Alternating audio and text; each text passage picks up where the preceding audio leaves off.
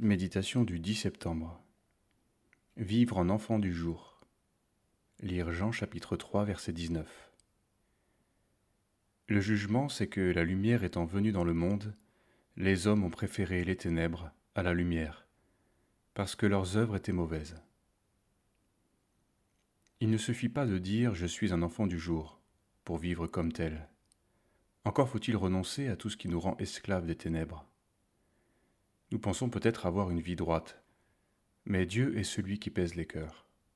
Il voit le nôtre, avec tout ce qui s'y passe, et que nous n'osons pas reconnaître, tel que le secret ou le mensonge.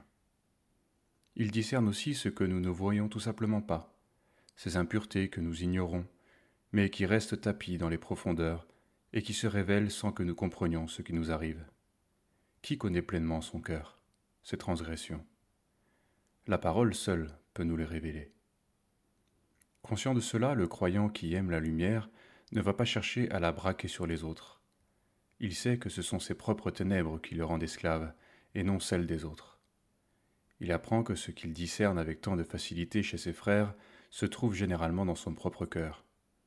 Un mari adultère soupçonnera généralement sa femme d'adultère, et vice-versa. Celui qui vit dans le secret verra toujours le mensonge chez les autres.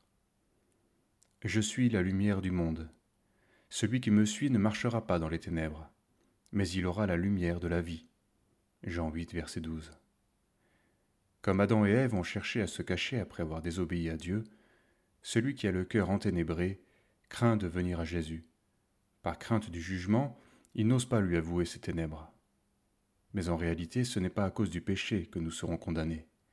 Jésus est mort pour que nous en soyons déchargés ce sera pour avoir refusé la lumière. Il n'est d'iniquité ni de puissance que Christ n'ait vaincu à la croix. Il n'est de péché qui ne puisse être pardonné. Le Seigneur Jésus est venu comme la lumière dans le monde afin de le sauver. Revenons sans cesse à ces vérités essentielles.